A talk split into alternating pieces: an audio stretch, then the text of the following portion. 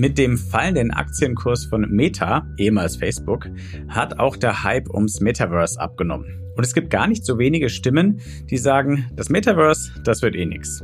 Das World Economic Forum allerdings, dessen prominent besetztes Jahrestreffen gerade in Davos stattgefunden hat, das hält das Metaverse nach wie vor für einen der großen technologischen Trends und hat gerade erst zwei Paper dazu veröffentlicht.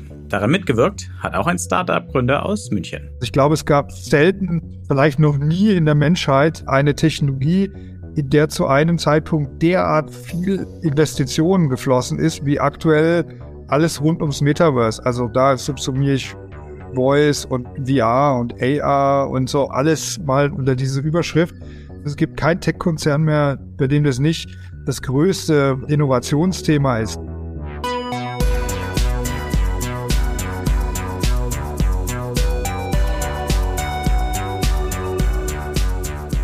Hi und willkommen mal wieder zu New Realities, dem Podcast von 1 in 9 und dem XR Hub Bavaria.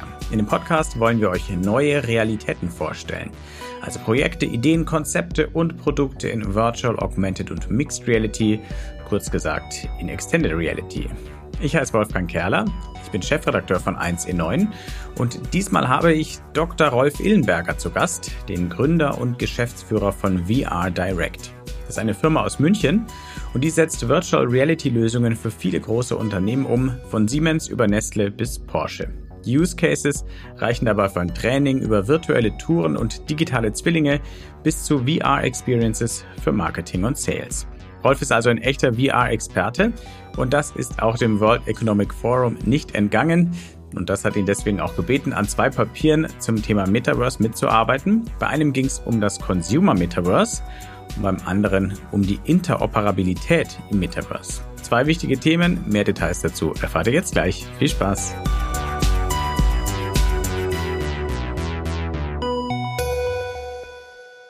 Rolf, herzlich willkommen erstmal im New Realities Podcast. Schön, dass du da bist. Dankeschön, danke für die Einladung. Vor ein paar Tagen, da ist in Davos das jährliche Treffen des World Economic Forum des Weltwirtschaftsforums zu Ende gegangen. Da ging es natürlich um die großen Krisen und Themen dieser Welt. Krieg, Klimawandel, Inflation. Aber das Metaverse war tatsächlich auch ein relativ prominentes Thema. Und kurz vor dem Jahrestreffen, da hat das WEF, äh, das World Economic Forum, sogar noch zwei Paper rausgebracht. Eines mit dem Titel Demystifying the Consumer Metaverse und das andere hieß Interoperability in the Metaverse. Und du gehörst zu den Autorinnen und Autoren beider Papers. Das heißt, wir werden über die Inhalte sprechen, auf jeden Fall. Aber erzähl doch vorher mal, wie kam es dazu und warum hat sich das WEF gerade jetzt dem Thema Metaverse angenommen? Ja, sehr gern. Also vielleicht um nicht falsche Lorbeeren einzuheimsen, ich würde mich jetzt nicht direkt als Autor bezeichnen, das heißt beim WEF Contributor, also ich habe beigetragen und das habe ich wirklich, da gab es verschiedene Sitzungen, wo der ganze Expertenrat, der dazu zusammengerufen wurde, ihr Feedback gegeben haben. Die Autoren sind dann eine kleinere Gruppe von Leuten. Wie es dazu kam, also das WEF hat korrekterweise natürlich auch das Thema Metaverse als globalen Megatrend, um es jetzt mal vorsichtig auszudrücken, erkannt. Das ging schon so Ende 2021 gab es da so die ersten Bemühungen, vielleicht nochmal in Erinnerung rufend, die große Rede von Mark Zuckerberg, in der das Metaverse eigentlich erstmalig für die große breite Masse postuliert wurde, war, glaube ich, im Oktober 2021 und dann hat das ja ein, unheimlich schnell eine unglaubliche Öffentlichkeit und einen unglaublichen Hype bewirkt bis heute. Also ich glaube, es ist noch nie ein technisches Konzept in derart kurzer Zeit äh, derart hochgeschossen in Bekanntheit und äh, Reichweite. Und das WEF ist darauf angesprungen, hat dann im Frühjahr letztes Jahr angefangen, eine, ein Expertengremium zusammenzustellen unter der Überschrift Defining and Building the Metaverse, also eine das WEF ist aufgebaut mit verschiedenen Clustern, in denen wiederum verschiedene Initiativen sind. Und eine dieser Initiativen, die witzigerweise im Cluster Sport und Medien hängt, da hat man wahrscheinlich keinen besseren Platz gefunden, äh, ist jetzt eben diese Defining and Building the Metaverse. Da haben sich dann über die Zeit, sind da relativ viele Experten zusammengekommen. Da sind Vertreter von Startups dabei, wie ich das bin, aber tatsächlich die ganzen großen Jungs, angefangen natürlich mit Meta, Nvidia und wie sie alle heißen, die natürlich alle so ihren, ihre Zukunft, ihr Heil im Metaverse sehen. Das war tatsächlich so, dass man da angefragt wurde. Also das WEF hat recherchiert und hat natürlich erstmal in bekannten Pool der Großkonzerne und ähm, ich wurde dann angefragt äh, über die über meine Aktivität im Bereich VR und Metaverse, ähm, ob ich da als Experte dabei sein möchte, was ich natürlich gerne getan habe. Und äh, wir haben uns dann, ich schätze mal, das war hier April, Mai letztes Jahr gewesen sein, gab es dann die ersten sozusagen konstituierenden Sitzungen in dieser Initiative. Und da wurden dann auch die zwei Schwerpunkte oder die zwei Tracks, so wie das dann heißt, definiert. Das ist einmal der Governance Track, in dem es quasi um ja, Themen der Administration oder Governance des zukünftigen Metaverse geht. Also wie sollen so ein bisschen die Spielregeln des Metaverse sein, sage ich jetzt mal ein bisschen flapsig. Und der zweite Track ist der sogenannte Value Creation Track. Da soll es, wie der Name schon sagt, eben um Kommerzialisierung gehen, um die Frage, wie wird denn jetzt im Metaverse Business gemacht. Das wurde dann sozusagen, gibt es diese zwei Tracks.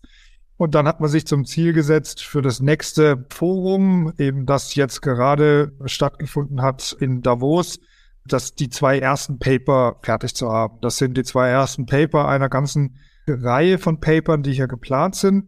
Und äh, entsprechend der beiden Tracks ist auch und äh, dementsprechend in jedem Track ein Paper veröffentlicht worden. Das Paper zum Thema Interoperability gehört zu dem Governance Track und das bisschen kryptisch formulierte Demystifying the Consumer Metaverse ähm, gehört sozusagen zu dem Value Creation Track. Und wir Experten haben jeweils zu beiden Papern Beitrag gegeben. Vielleicht noch wichtig zu verstehen, vor allem bei dem Consumer Paper bei dem Demystifying the Consumer Metaverse war Accenture auch als ähm, globale Beratung natürlich, als bekannte globale Beratung sehr stark involviert. Also das wurde auch sehr stark von Accenture sozusagen vorangetrieben. Das sieht man auch am Umfang. Das, das Paper ist deutlich umfangreicher als das andere, was quasi nur mit den WEF-Bordmitteln erstellt wurde.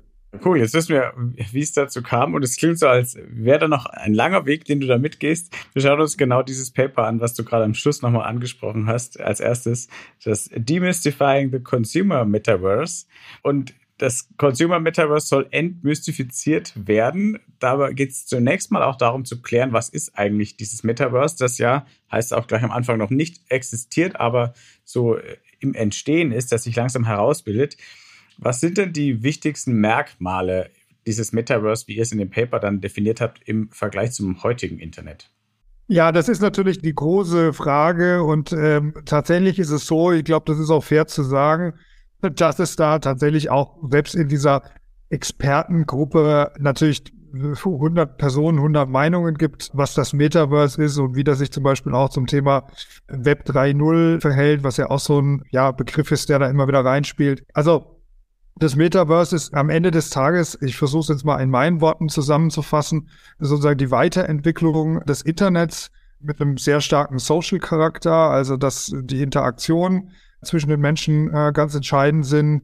Wenn dann noch dieses Element Web 3 mit dazukommt, dann haben wir das in dem Expertengremium immer The Internet of Place and Ownership genannt. Ich kann da auch gleich noch mal ein bisschen was zur Abgrenzung zu sagen.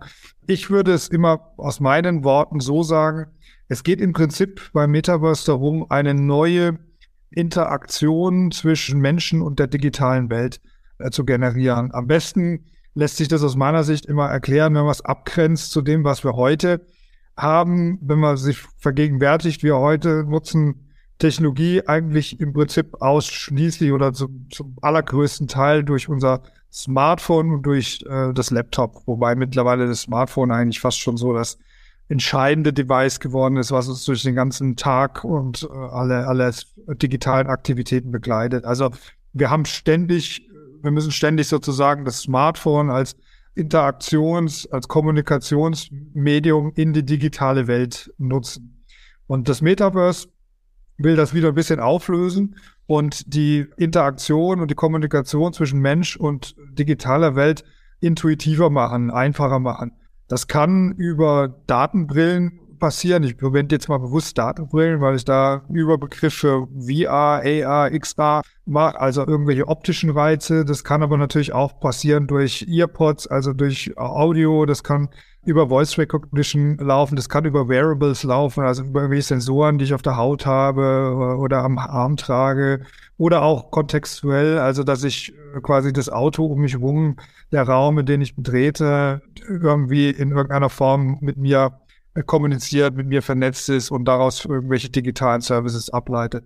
Ich glaube, der entscheidende Punkt ist wirklich, dass Technologie und Mensch, die Interaktion zwischen den beiden wieder deutlich vereinfacht werden soll. Und das ist eigentlich der Weg, den, den wir hier beschreiten mit dem Metaverse. Und da gibt es noch einen zweiten Aspekt, der ähnlich wichtig ist, wenn es darum geht, wie einfach das Ganze zu bedienen ist. Das ist nämlich, wie stark ähm, die digitalen Services quasi miteinander vernetzt sind. Da kommen wir nachher auf das andere Paper ähm, unter dem Stichwort Interoperability zu sprechen. Also, dass digitale Services in der Gestalt verzahnt sind, dass ich nicht sozusagen jeden digitalen Service individuell äh, bedienen und mit meinen Aufträgen versehen muss. Viele sagen auch, dass natürlich das Metaverse ganz stark durch ähm, 3D-Räume oder ja virtuelle Räume ermöglicht wird. Das ist sicherlich richtig und das wird auch einen großen Teil einnehmen. Aber ich glaube, es wäre falsch zu sagen, das Metaverse ist nachher nur etwas, was in äh, irgendwie in Virtual Reality oder in äh, computergenerierten Umgebungen stattfindet. Also das Metaverse ist für mich eigentlich die nächste Evolution des Technologiezeitalters, in dem wir am Ende alle leben werden. Du hast am Anfang schon das Web 3 erwähnt, das ihr in eurem Paper ja auch aufgreift. Vielleicht kannst du noch mal erklären, wie Metaverse und Web 3 zusammenhängen. Das Wort Internet of Ownership war es, glaube ich, wenn du es gesagt hast. Place and Ownership. Genau, Internet of Ownership, da kommt ja das Web 3 mit rein und, und Internet of Place ist vielleicht eher der, der räumliche Aspekt. Vielleicht kannst du da nochmal aufschlüsseln. Wie ist die, die Verbindung zwischen diesen zwei im letzten Jahr unfassbar gehypten Begriffen? Ja, also auch da jetzt wichtig ist, das ist jetzt meine Interpretation auch dessen, auch in den Papern vom Web findet sich jetzt keine klassische Definition im, Klass im, im Duden-Sinne, ja, dass man sagen kann, so, da steht's geschrieben. Also ich glaube, wir müssen noch eine Weile damit leben, dass diese Begrifflichkeiten ein bisschen unscharf sind und so ein bisschen verschwimmen. Aber auch hier sozusagen, das Web 3 ist im Prinzip die Weiterentwicklung des Internets im ganz klassischen Sinne. Ja, also die Weiterentwicklung in dem Sinne, dass ich über eben Internet of Place, also sagen wir mal, das Internet lokaler mache oder inter, sozusagen an lokalere Ereignisse binde, sei es 3D-visualisierte Räume, aber auch äh, sozusagen an der realen Umgebung aufgehängt. Also, dass ich sozusagen ja das Internet örtlicher und äh, räumlicher erleben kann. Das ist der eine Aspekt. Ich glaube aber der andere ist deutlich wichtiger, das Internet of Ownership. Das ist eigentlich das zentrale Merkmal der Web 3.0 Geschichte. Also Ownership ist etwas, was in der Web 2 Welt ja total zu total vielen Problemen geführt hat. Also allen voran natürlich Ownership deiner eigenen Identität, deiner persönlichen Daten, aber auch Ownership von digitalen Assets. Also ich erinnere hier an die Musiktauschbörsen, die es mal gab und äh, auch bis heute alle Arten von, von Plattformen gibt, um Medienerzeugnisse, äh, sagen wir mal, mehr oder weniger illegal zu handeln oder zu verteilen. Also das ganze Thema Urheberrecht, aber auch Daten, eigene Daten, persönliche Daten und so weiter, ist im Web 2.0 einfach ein sehr großer Schwachpunkt. Kennen wir alle diese Diskussion. Und da gibt's natürlich jetzt diese neuen Technologien, allen, also allen voran natürlich so Blockchain-basierte Technologien, auf denen dann wiederum digitale Assets, NFTs und so weiter als, als aufbauen. Also die Fähigkeit des Internet, eine klare Besitzzugehörigkeit, ein digitales Gut, eine klare Besitzzugehörigkeit zu geben. Ja, für welchen Zweck auch immer. Sei es, dass es ist, dass ich kontrollieren kann, was mit meiner Identität passiert, was mit meinen Daten passiert oder mit dem, was ich geschrieben habe. Auch mein Post ist am Ende ein, ein digitales Gut, was ich kreiert habe und was zumindest in unseren westlichen Ländern urheberrechtlich geschützt wäre. Und das bringt, also das ist das Web 3.0 als klassische Erweiterung dessen, was wir heute als Internet haben. Das Web 3.0 ist im Prinzip auch nutzbar über den klassischen Browser, also auf dem Laptop oder auf dem Handy. Also könnte auch als reine Erweiterung des Internets sozusagen verstanden werden. Das Metaverse wiederum schafft dann nochmal einen größeren Rahmen, dass eben die digitale Welt, ich sage es mal, aus dem Laptop und dem Handy sich befreit und eben über diverse andere Möglichkeiten mit uns Menschen in Kontakt kriegt, über das, was ich eben sagte, Brillen, Variables, Stimme, kontextual. Also äh, das ist so zu verstehen. Ganz vereinfacht würde ich mich dazu hinreißen zu sagen, Web 3 ist eher so ein Protokollthema, ja, eher sowas, was so hinter den Kulissen stattfindet was aber notwendig ist, um das Internet auf so ein neues Level zu heben, insbesondere was Umgang mit Daten und Urheberrechten angeht. Das Metaverse ist dann tatsächlich das, was das größere Konzept ist, die größere Vision, in der dann quasi auch die Web3-Protokolle und die Web3-Basis irgendwann aufgehen werden. Aber es ist die Voraussetzung dafür, dass wir zum Beispiel auch im, Metaverse ganz andere Arten von E-Commerce haben, dass man NFTs, äh, NFT-backed Assets äh, handeln kann und solche Dinge. Das ist die perfekte Überleitung. Jetzt reden wir nämlich über das Consumer Metaverse, das im Mittelpunkt des ersten Papers steckt. Da frage ich mich, was bringt denn das Metaverse für Endkundinnen und Endkunden? Dass da Unternehmen ein, ein großes Geschäft wittern, das ist das eine. Aber was habt ihr denn tatsächlich als Mehrwert und, und Nutzen für die, ja, die User identifiziert? Ja, das ist natürlich so eine Sache. Also darüber gab es bei uns in dem Expertengremium natürlich auch eine veritable Diskussion.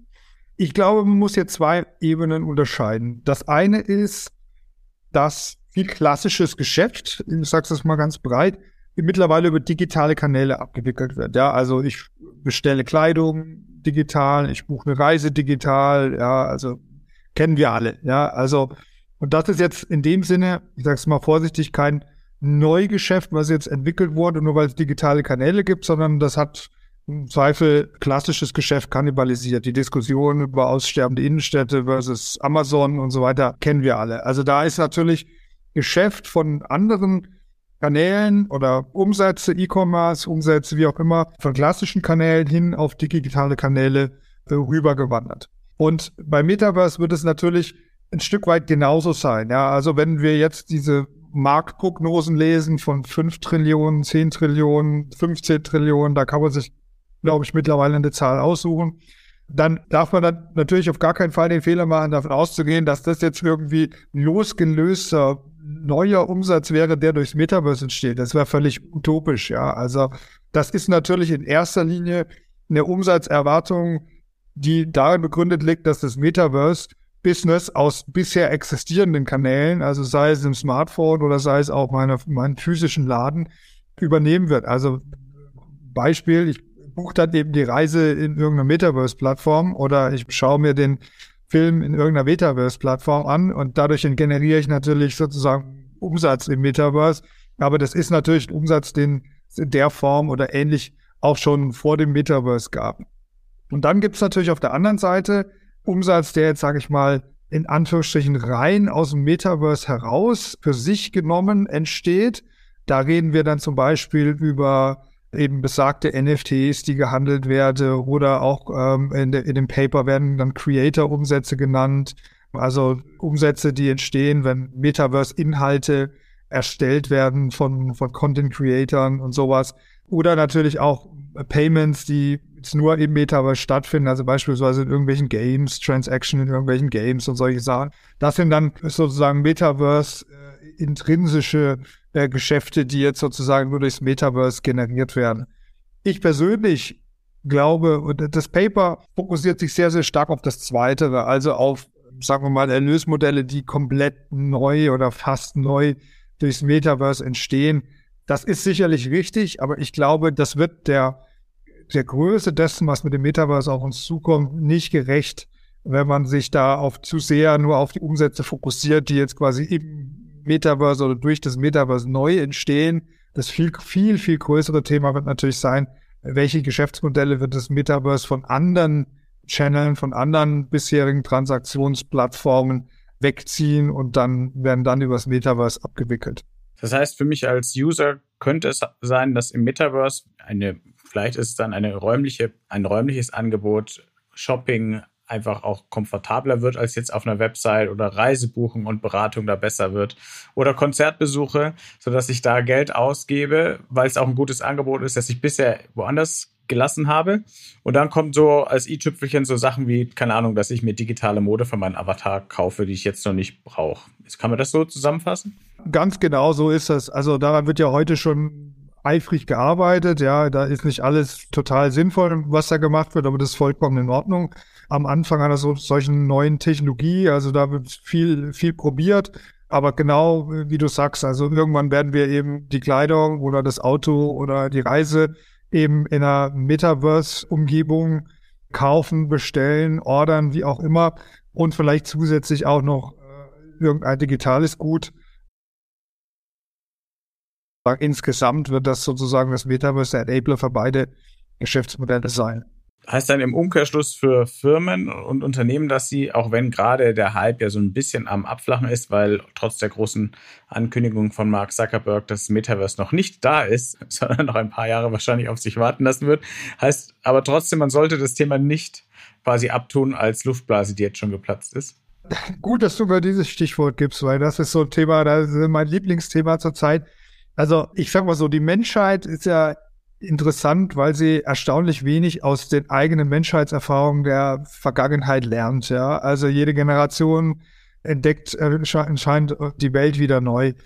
Was jetzt gerade passiert mit Metaverse ist der ganz klassische Hype-Cycle, der auch schon stattgefunden hat, als das Internet eingeführt wurde und als das Smartphone eingeführt wurde und als Computer eingeführt wurde und als Automobile eingeführt wurden, um die Pferdekutsche zu ersetzen. Also wir haben immer eine Phase der völlig überzogenen Erwartungen. Das war jetzt die letzten zwölf Monate, wo man natürlich diese ganze, diese Vision dann auch völlig äh, absurd auflädt. Da hat natürlich auch Mark Zuckerberg und Meta ihr übrigens dazu getan mit schönen Werbespots, die allesamt äh, im Prinzip animiert sind und nicht das darstellen, was tatsächlich heute möglich ist. Wobei auch das aus meiner Sicht in Ordnung ist. Ich kann nicht eine Vision erklären, indem ich nur sage, was heute schon möglich ist, sondern eine Vision ist eben genau deswegen eine Vision, weil sie heute noch nicht Realität ist, sonst wäre es Realität sozusagen. Also ich muss irgendeinen Weg finden, eine Vision zu erklären und zu visualisieren.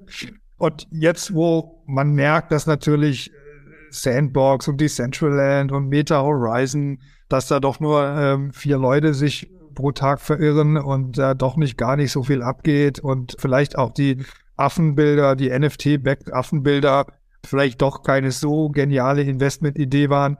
Jetzt kommen natürlich alle um die Ecke, die sozusagen sagen, ich habe es doch immer schon bewusst, ja, das war doch alles nur. Und das ist aber auch der ganz normale, das ist die zweite Phase des Hype-Cycles, also dieser völlige, dieser völlige Absturz in der Begeisterung. Durch das Tal muss sozusagen jede Technologie durch. Und dann wird die auch ihren Weg da rausfinden. Ich glaube aber in der Branche und in, auch in der Tech-Branche sieht man da auch an den Investitionssummen, die in diese Technologie fließen von allen großen Tech-Konzernen, ist vollkommen klar, dass das Metaverse das nächste Technologiezeitalter ist und auch das Technologiezeitalter des Smartphones ablösen wird. Das wird natürlich nicht morgen passieren, das wird wahrscheinlich auch in breiter Masse noch nicht in drei Jahren passieren, aber das wird auch nicht mehr zehn Jahre hin sein. Also irgendwo dazwischen liegt die Wahrheit. Und natürlich ist es immer, ist dann in dieser Phase, hat man immer Phasen, wo die Begeisterung mehr ist und äh, die Begeisterung wieder dann ein bisschen weniger ist. Aber ich glaube, dass es, äh, dass das Metaverse kommen wird, ist vollkommen klar. Und deswegen ist auch wichtig und sinnvoll, dass sich zum Beispiel der BEF mit solchen Themen beschäftigt, aber auch ja, viele andere Konzerne und viele andere öffentliche Verbände. Du baust mir immer schöne Brücken zum nächsten Thema viele Firmen beschäftigen sich damit und wenn man ein bisschen das gerade die letzten Monate verfolgt hat, hatte man das Gefühl, da entsteht nicht ein Metaverse. Auch in der Science Fiction, wo der Begriff herkommt, war ja immer von einem Metaverse die Rede, sondern es entstehen eher 500, wenn nicht gar 5000 Metaversen. Und genau darauf habt ihr euch ja mit dem zweiten Paper fokussiert, dem Konzept der Interoperabilität. Dass es also für Userinnen und User keinen Sinn ergibt, wenn da jetzt tausende digitale Welten parallel entstehen, und man hat überall seinen eigenen Account, man hat überall nur die Assets, die zu dieser Plattform gehören, sondern man muss irgendwie dazwischen wechseln können. Wieso ist es so wichtig für den Erfolg des Metaverse? Tatsächlich ist es so, aus meiner Perspektive ist dieses Thema Interoperabilität eigentlich viel wichtiger, auch dieses Paper viel wichtiger als dieses Demystifying the Consumer Metaverse. Ja, also, dass wir, dass irgendwann Nutzer diese neuen Technologien nutzen werden oder Zeit verbringen, da Geld ausgeben und auch Businesses da, Unternehmen da sich unterwegs sind. Das ist eigentlich relativ klar. Gerade auf der Unternehmensseite Wir mit, mit meiner Firma, mit VR Direkt, machen hauptsächlich Geschäft mit großen Konzernen, äh, Siemens und äh, Nestle und so weiter. Die sind da alle schon auf dieser Reise. Also da fängt keiner mehr neu an, sondern da ist man schon ein ganzes Stück weit äh, vorwärts in der Nutzung von Technologien, die mal das Metaverse ausmachen werden, allen voran natürlich Virtual Reality. Das Thema Interoperabilität ist aus meiner Sicht aber viel, viel wichtiger, weil es geht eigentlich über das, was du gesagt hast, hinaus. Nämlich viele verstehen unter Interoperabilität, dass ich mit meinem Avatar, ich sage das mal ganz plastisch, mit meinem Avatar von Sandbox auch bei ähm, Decentraland rumlaufen kann. Und Hauptsache der hatte seine NFT-Turnschuhe in der einen Plattform noch an, die er in einer anderen Plattform gekauft hat. Das ist aber tatsächlich nur der allerkleinste Teil, um den es hier wirklich geht. Die, bewusst ist sozusagen das Stichwort, was wir in den Experten kriegen und was dann auch von den Autoren so übernommen hat, der Begriff, der sich durch das Paper zieht, frictionless. Also, wie kann man frictionless am besten aufs Deutsche überzählen? Also möglichst störungsfreie, möglichst reibungslose, reibungslose Erfahrung. Ähm, also dann frictionless experience. Also, dass ich als User digitale Welten oder mit digitalen Services interagieren kann, möglichst reibungslos. Ja, das kann natürlich im Extremfall bedeuten, dass ich mit meinem digitalen Avatar von der einen Plattform in die andere überwandert. Das meint aber im praktischen Betrieb eigentlich tot viel banalere Dinge. Also, dass ich nicht, wir alle, die wir heute das Smartphone bedienen, wissen das selber, du musst an einem normalen Tag wahrscheinlich mit 20 Apps mindestens interagieren, wenn nicht noch mehr. Ja, ich brauche zum Parken am Flughafen eine andere App wie zum Einchecken in den Flug und dann zum Rufen eines Taxis, wenn ich angekommen bin, brauche ich wieder die nächste App und so hangel ich mich mit einer App zur anderen durch den ganzen Tag, ja. Und wir alle, wir alle wissen, wie das ist. Es traut sich schon keiner mehr ein neues Handy zu besorgen, aus Sorge, dass er nie mehr wieder alle Apps und alle Accounts äh, irgendwie zusammenkriegt, die er, die er irgendwo mal am Laufen hatte. Also das wird, die Technologie wächst uns hier an vielen Stellen fast schon über den Kopf, ja. Also mit dem Umfang, was auch über diese Technologie mittlerweile gesteuert und abgewickelt wird, welche Teile unseres Lebens, Online-Banking, ja, also kommunizieren mit der Schulen meiner Kinder, nur noch über irgendwelche Schulmanager-Plattformen und so. Und wenn ich da das Passwort verlege, weiß ich schon gar nicht mehr, wie ich mein Kind krank melden kann. Und diese überbordende sozusagen Aufwand, den wir Menschen mit unseren begrenzten Möglichkeiten treiben müssen, um mit der digitalen Welt noch vernünftig arbeiten zu können, der kommt an ein Level, das immer schwieriger wird für uns da mitzuarbeiten.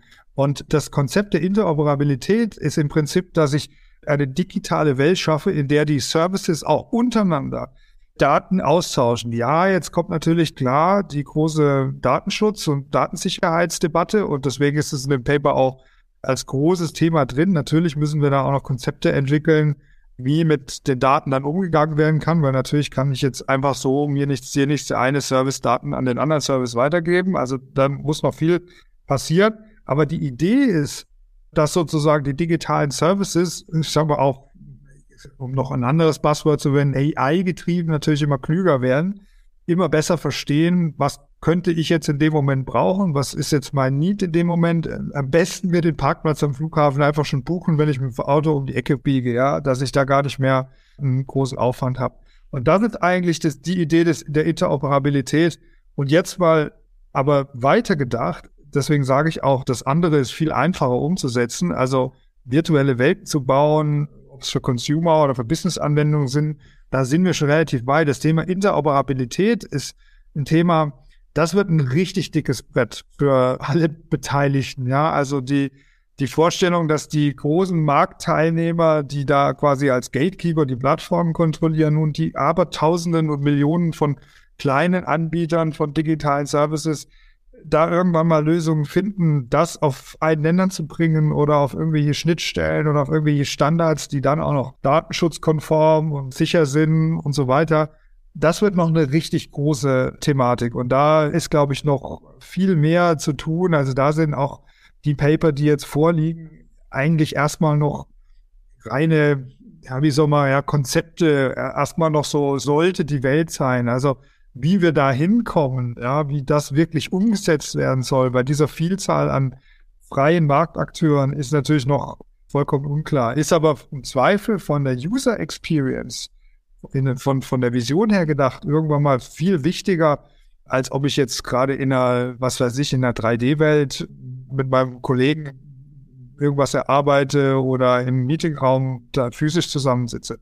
Also ich glaube, da steckt viel größeres Potenzial noch drin als in den anderen Bereichen. Könnte denn dafür, du hast es ja vorhin schon angesprochen, beim Thema digitale Identität, könnte dafür so diese Web3-Komponente vielleicht eine Lösung sein? Unbedingt. Also die, die Basis dafür, dass Daten ich sage jetzt mal Daten im weitesten Sinne, ob das persönliche Daten sind, ob das Nutzungsdaten sind, ob das nur Datenpräferenzen von mir sind oder meine Reisebuchung oder wie auch immer. Die, die Voraussetzung dafür, dass mit irgendwelchen Daten von gehandelt und gehandhabt wird, ist natürlich, dass diese Daten sauber und sicher dokumentiert sind. Und dafür ist Web 3 und dafür sind diese Technologien, die man unter Web 3 zusammenfasst, natürlich essentiell. Also das ist erstmal, wenn man so will, die, ja, die Protokolle, die das überhaupt möglich machen, ja, äh, was wir vorhin schon gesprochen haben, dass ich an ein digitales Gut, an der Datei, wenn man so will, eine Herkunftsinformation dranhängen kann, die, die sozusagen zweifelsfrei ist, ja. Also das ist ja, was Blockchain ermöglicht, ist natürlich die Voraussetzung dafür, dass diese Daten dann überhaupt zwischen digitalen Services hin und her gehandelt werden und dass ich dann auch als Besitzer dieser Daten oder bestimmter Daten natürlich darüber entscheiden kann, wo meine Daten gerade unterwegs sind, zwischen welchen Akteuren, die in welcher Form weitergegeben werden. Äh, ja, und ich da natürlich eine gewisse Kontrolle habe. Weil das ist natürlich auch klar. Es geht jetzt hier nicht darum, dass im Zweifel irgendwelche Großkonzerne anfangen, sich die Daten der Nutzer irgendwie hin und her zu schaufeln unter der Überschrift, das ist alles im Sinne der User Experience. Das wäre natürlich ähm, nicht äh, das, worum es hier von der Idee geht. Zunächst klingt ja irgendwie, Daten gehen wieder in, in die Hände der Userinnen und User. Klingt so, als wäre es schlecht für Unternehmen. Ihr kommt aber zu dem Schluss, dass es für die meisten Unternehmen, mal abgesehen von den paar großen Plattformen, denen man jetzt unterstellen könnte, dass sie ihr Web 2 Geschäftsmodell, riesige Datenberge zu sammeln und die dann zu monetarisieren ins Metaverse mitretten wollen, ist diese Interoperabilität mit den Usern als Bestimmer über ihre Daten eine gute Aussicht. Warum? Was haben denn Unternehmen davon? Was gerade auch kleinere und mittlere Unternehmen? Ich habe da folgenden Blick drauf. Also ich glaube, das, was mit Web 3 und dieser Möglichkeit, äh, über die wir da gerade sprechen, wird im Prinzip ja nur nachgezogen, was in der physischen Welt völlig selbstverständlich ist. Also in der physischen Welt kann auch niemand hier so Stichwort informationelle Selbstbestimmung und so weiter, kann auch niemand ein Bild von mir machen oder so und dann einfach damit handeln oder sowas. Oder wenn ich in der, in der normalen Welt irgendwas entwickle, dann ist das Urheberrecht erstmal bei mir und gehört nicht irgendwie meinem Vermieter, nur weil ich es in der Wohnung entwickelt habe. Also ich glaube, wir ziehen an vielen Stellen hier Dinge nach, die, ja, die sich im Web halt noch nicht etabliert hatten. Und da haben natürlich manche Unternehmen Geschäftsmodelle gebaut, die auf die Nutzung der Daten basierten, ohne dass sie, sagen wir mal, ausreichend transparent um Erlaubnis gefragt haben, um es mal vorsichtig auszudrücken. Aber wir sehen ja schon, dass sich das total wandelt. Also Apple hat ja die große Privacy-Initiative ausgerufen. Ähm, und das ist ja mittlerweile auch ein sehr, sehr starker USP von Apple geworden. Also auch die Hersteller erkennen oder die großen Big Tech-Firmen erkennen, dass es am Ende für sie, glaube ich, das bessere Geschäftsmodell ist, von den Kunden sozusagen Umsätze zu bekommen, die auf Nutzung und auf Wertschätzung der Inhalte oder der Services basieren, als auf der, ja, sagen wir mal so, bisschen im Graubereich auf der Vermarktung meiner Daten basieren.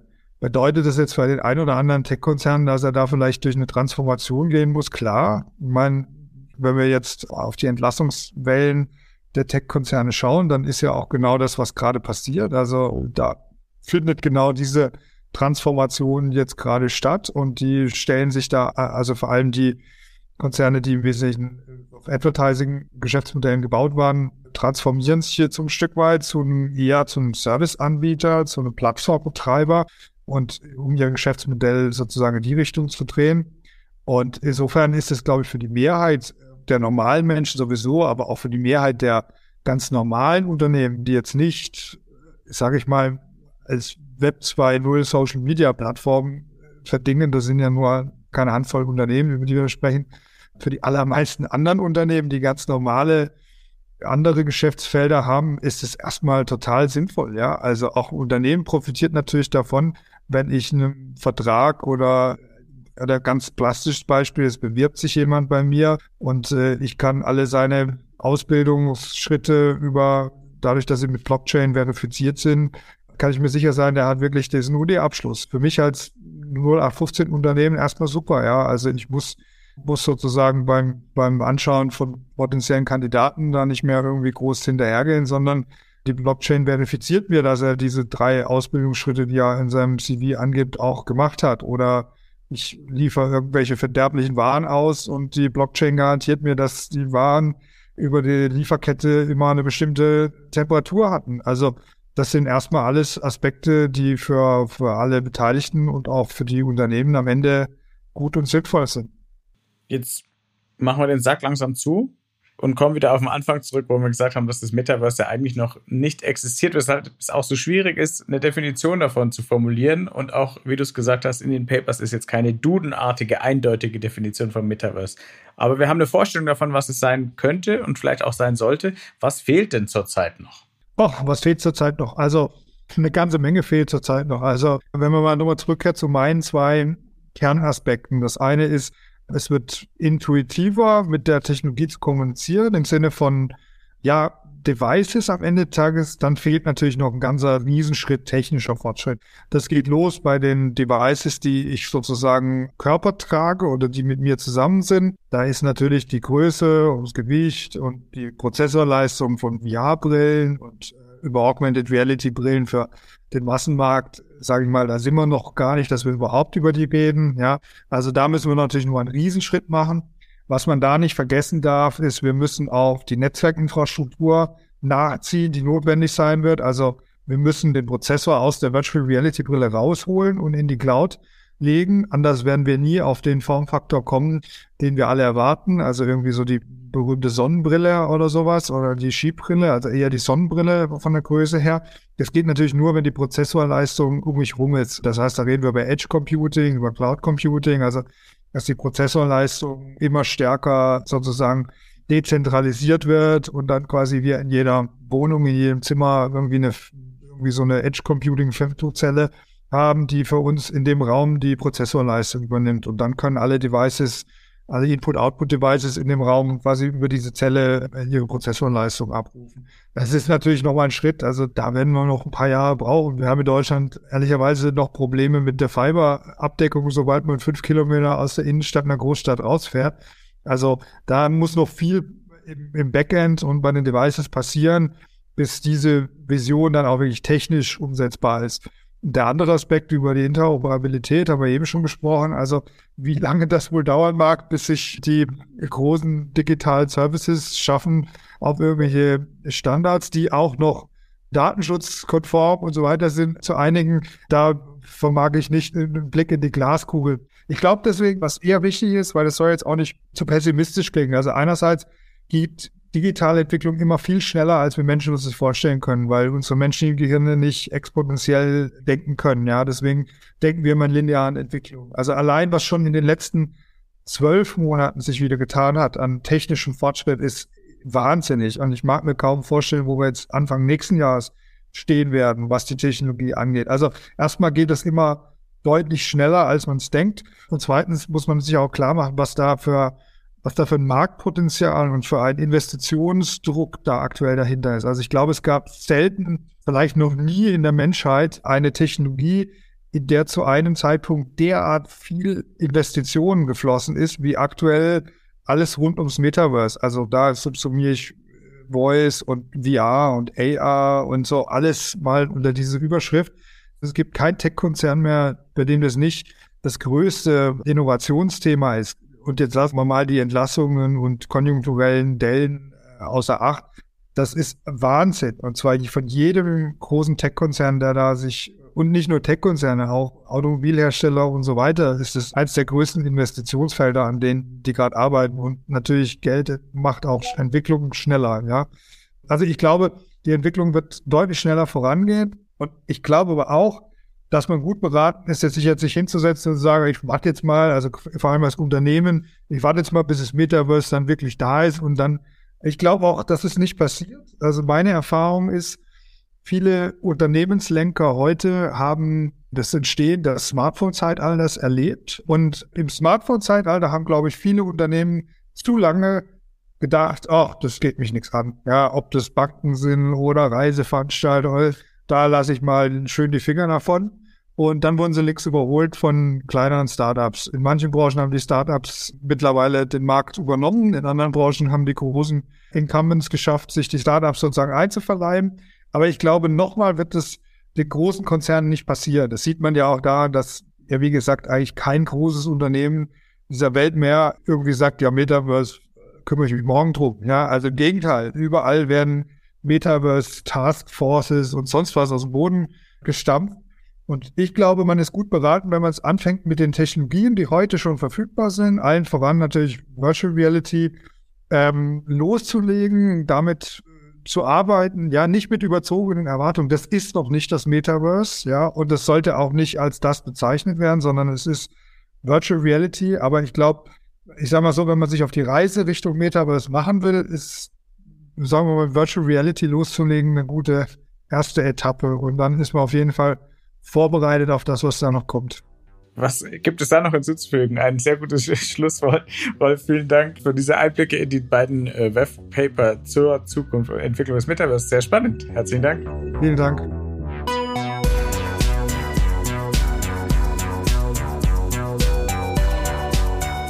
Das war Folge 42 vom New Realities Podcast von 1C9 und dem XR Hub Bavaria. Wenn er euch gefallen hat, bewerten, abonnieren und weiterempfehlen.